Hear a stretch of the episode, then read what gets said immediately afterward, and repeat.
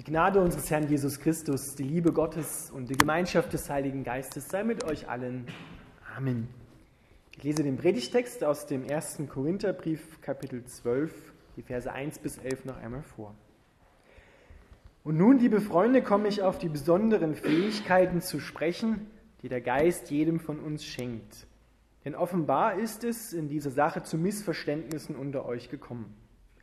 Ihr wisst ja, ihr habt euch früher, als ihr noch nicht zu Christus gehörtet, dazu verleiten und mitreißen lassen, stumme Götzen anzubeten. Deshalb möchte ich euch dabei helfen zu unterscheiden, was wirklich von Gott kommt. Niemand, der den Geist Gottes hat, kann Jesus verfluchen. Und niemand kann sagen, Jesus ist der Herr, wenn es ihm nicht der Heilige Geist eingibt. Nun gibt es verschiedene geistliche Gaben, aber es ist ein und derselbe Heilige Geist, der sie zuteilt. In der Gemeinde gibt es verschiedene Aufgaben und Ämter, aber es ist ein und derselbe Herr, dem wir dienen. Gott wirkt auf verschiedene Weise in unserem Leben, aber es ist immer derselbe Gott, der in uns allen wirkt. Jedem von uns wird eine geistliche Gabe zum Nutzen der ganzen Gemeinde gegeben. Dem einen gibt der Geist also die Fähigkeit, guten Rat zu erteilen. Einem anderen verleiht er die Gabe besonderer Erkenntnis. Dem einen schenkt er einen besonders großen Glauben, dem anderen die Gabe, Kranke zu heilen. Das alles bewirkt der eine Geist.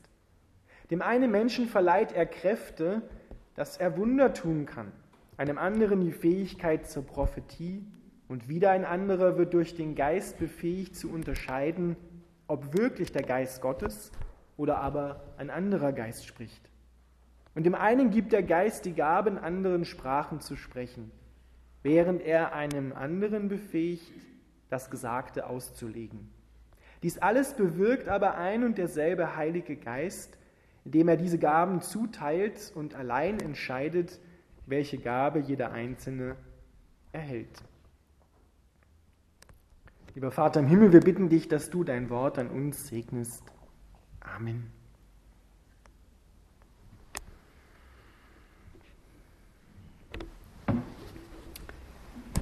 Liebe Gemeinde, dieser Predigtext heute erzählt uns von der Fülle, die in Gott ist, von dem Reichtum, den unser himmlischer Vater hat. Und über diesen Reichtum ist es in der Gemeinde damals in Korinth zu Missverständnissen gekommen. Weil der eine hat sich über den anderen erhoben und hat geglaubt, seine Gabe, die er von Gott bekommen hat, ist wichtiger im Dienst für die Gemeinde als die des anderen. Und so haben sie sich angefangen zu streiten. Und Paulus macht hier deutlich, dass es Gott ist, der die Gaben austeilt, so wie er will und so wie es gut ist. Und dass jeder in der Gemeinde Gaben bekommen hat und Fähigkeiten und alle Gaben zusammenwirken und zwar gleichwertig zusammenwirken. Für uns heute scheint das irgendwie fremd zu sein, das, was wir dort lesen und hören, diese Fülle von geistlichen Gaben. Es scheint so in der Gemeinde zu sein, dass diese Gaben heute fast gar nicht mehr existieren, ja ausgestorben sind und wir uns die Frage stellen, ja, wird Gott heute nicht mehr so unter uns, wie er es damals getan hat? Wo sind denn diese Gaben, die der Apostel Paulus hier aufzählt? Kranke zu heilen, Wunder zu wirken, dass jemand Prophetie ausspricht, etwas, was auf Gottes Herzen ist und es weitergibt, einen guten Rat erteilen kann im Namen von Jesus? Hier und da Hat jemand schon solch eine Gabe erkannt und lebt sie auch schon und bringt sie hier und da auch ein in die Gemeinde, in die er geht, in die Gemeinschaft, in der er zu Hause ist? Aber die Fülle, die Gott auf dem Herzen hat für jeden Einzelnen von uns, davon sind wir noch reichlich weit entfernt. Zumindest in dem Bereich jetzt der evangelischen Kirche. Und das Interessante ist, dass der Apostel Paulus sagt, jeder in der Gemeinde, auch du, hat mindestens eine geistliche Gabe von Gott geschenkt bekommen, die er zum Nutzen der ganzen Gemeinde einbringen kann. Und es gibt da, sagt er, verschiedene Ämter in der Gemeinde. Wir kennen heute vor allem das Pfarramt, ein Amt, beschränkt auf eine Person. Die hat ein Amt. Die anderen helfen ein bisschen mit, manchmal sogar sehr mit. Das ist dann so salopp gesagt die eierlegende Wollmilchsau. Aber ich bin es nicht. Ich habe nicht alle geistlichen Gaben. Und der Apostel Paulus sagt, es wäre auch falsch verstanden, Kirche wäre falsch verstanden, wenn wir nur dieses eine Amt hätten. Und unsere Herausforderung, gerade angesichts 500 Jahre Reformation, ist es, das, was die Reformatoren, wo die immer schon einen Finger drauf gelegt haben, neu zu entdecken, dass wir alle, die wir berufen sind, in Jesus Christus Könige und Priester sind. Das heißt, alle das Priesteramt bekommen haben. Ich mache das hier vorne nur wegen der Ordnung halber. So steht es nämlich in der Verfassung der evangelischen Kirche. Nicht, weil ich besonders bin oder Gott mich zu etwas Besonderem gemacht hat gegenüber der Gemeinde, sondern wir alle stehen vor Gott nur, damit Ordnung herrscht und nicht alles wie in Korinth, da war es nämlich das Problem, wild durcheinander geht, muss einer die Ordnung wahren, einer die Leitung haben. Aber diese Leitungsaufgabe ist nicht wichtiger als die Gabe und Fähigkeit beim Kirchenkaffee einen schönen Tisch zu decken, einen Kaffee zu kochen. Sondern alle haben Anteil an dem Segen Gottes. Die, die scheinbar weiter hinten stehen und nicht so sichtbar sind, gegenüber jetzt mir vielleicht, der ich ja immer sichtbar bin in der Kirche, sondern diese Gaben sind gleichwertig verteilt worden und sie alle tragen dazu bei, dass die Fülle Gottes, die Liebe Gottes zum Vorschein kommt. Weil jeder Mensch ist unterschiedlich gemacht worden und Gott ehrt diese Unterschiedlichkeit. Und da sollte es nicht, sagt der Apostel Paulus, zum Streit kommen. Dass der eine denkt, ja, ich bin wichtiger als der andere, was der da macht, das kann ich nebenbei auch noch mitmachen. Ja, eben nicht.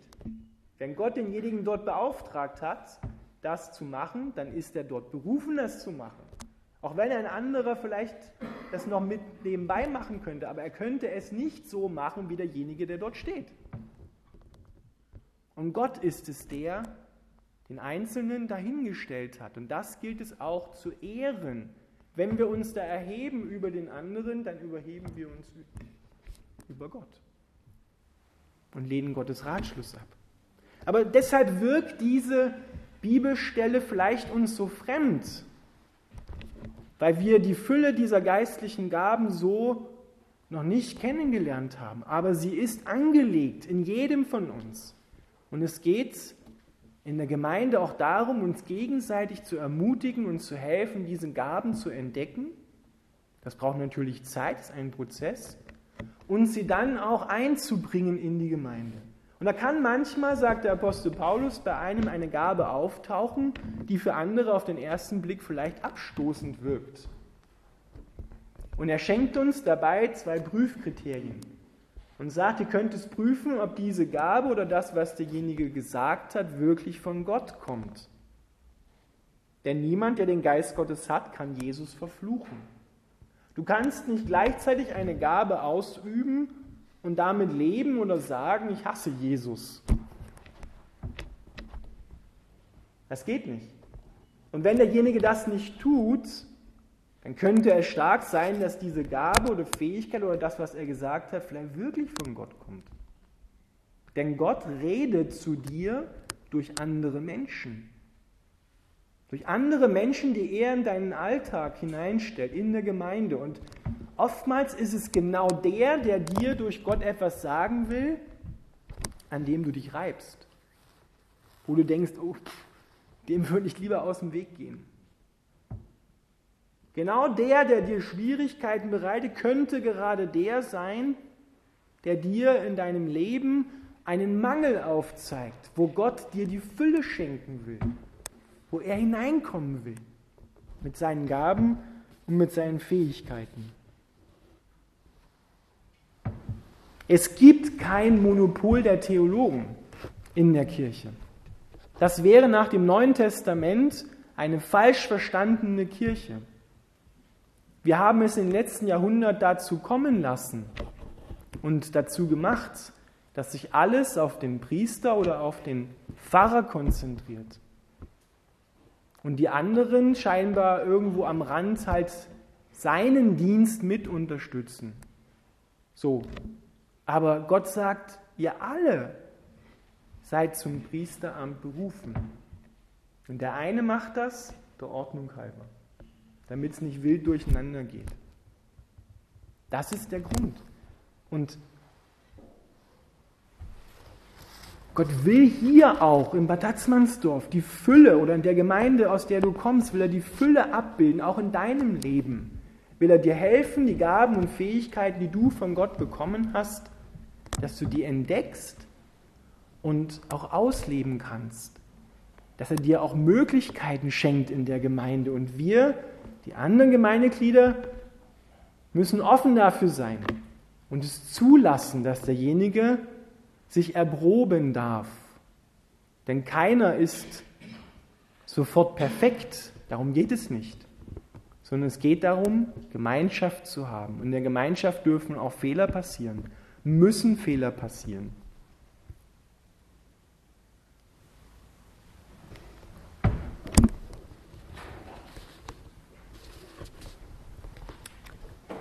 Ich will nicht die einzelnen Gaben hier erklären, die hier drinnen stehen sondern es geht, das, was Paulus sagen will, allgemein darum, dass wir uns auf Gott konzentrieren und von seinem Heiligen Geist erwarten, dass er die Fülle des Vaterherzens auch unter uns abbildet. Und wir sind eher, wenn wir diese Fülle hier lesen, arm. Eine arme Kirche. Und es gilt hier ehrlich diesem Mangel einzugestehen und zu sagen, wir sind nicht dort, wo Gott uns hinhaben möchte. Aber auch auf der anderen Seite zu erkennen, was Gott schon alles geschenkt hat und dafür dankbar zu sein. Weil es ist ja nicht so, dass gar nichts da wäre, sondern es sind ja schon Menschen da, die ihre Gaben und Fähigkeiten vielleicht manchmal sogar unbewusst einbringen. Und die Gaben und Fähigkeiten, wie finde ich die am ehesten heraus? Ich finde sie heraus in den Dingen, die mir Freude machen, die mir Spaß machen. Dort in diesem Bereich wird sich wahrscheinlich auch meine geistliche Gabe befinden. Denn etwas, was mich total abstößt oder wo ich mit überhaupt nicht kann oder wo ich denke, so, da würde ich mich total anstellen, in dem Bereich liegt es vielleicht eher nicht. Aber in dem Bereich, was dir eh schon Freude macht, dort such doch mal und frag den Heiligen Geist, was hast du mir dort geschenkt, was ich zum Nutzen aller in die Gemeinde einbringen kann. Und wir, sagen wir so, in der Gemeindeleitung müssen uns darauf konzentrieren, dass wir den Gemeindegliedern helfen, diese Gaben und Fähigkeiten zu entdecken und sie zu fördern, damit sie sie einbringen. Weil Gott hat alle berufen, nicht nur einen Teil und die anderen sind, so wie man oft den Eindruck hat, Zuschauer und klatschen dann oder tun so wie, na, gut gemacht, nicht gut gemacht. Ja? Darum, darum geht es nicht. Sondern dass wir füreinander da sind, uns gegenseitig ermutigen, diese Gaben zu entdecken. Und der Heilige Geist ist es, der diese Gaben austeilt. Er allein weiß, was du brauchst. Und wie er deine Persönlichkeit und deinen Charakter nutzen will um in die Gemeinde hineinzukommen. Und daran hängt auch unsere Freude im Glauben.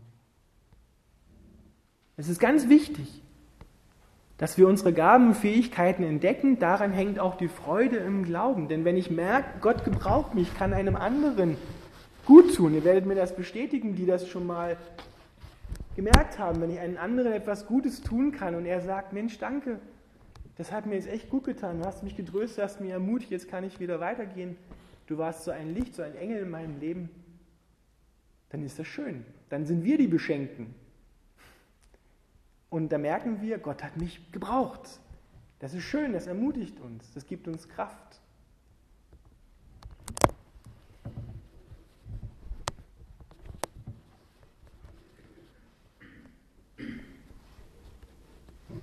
Gebt denen, die dienen wollen und Kräfte haben, und denen, die dienen können, ein Amt.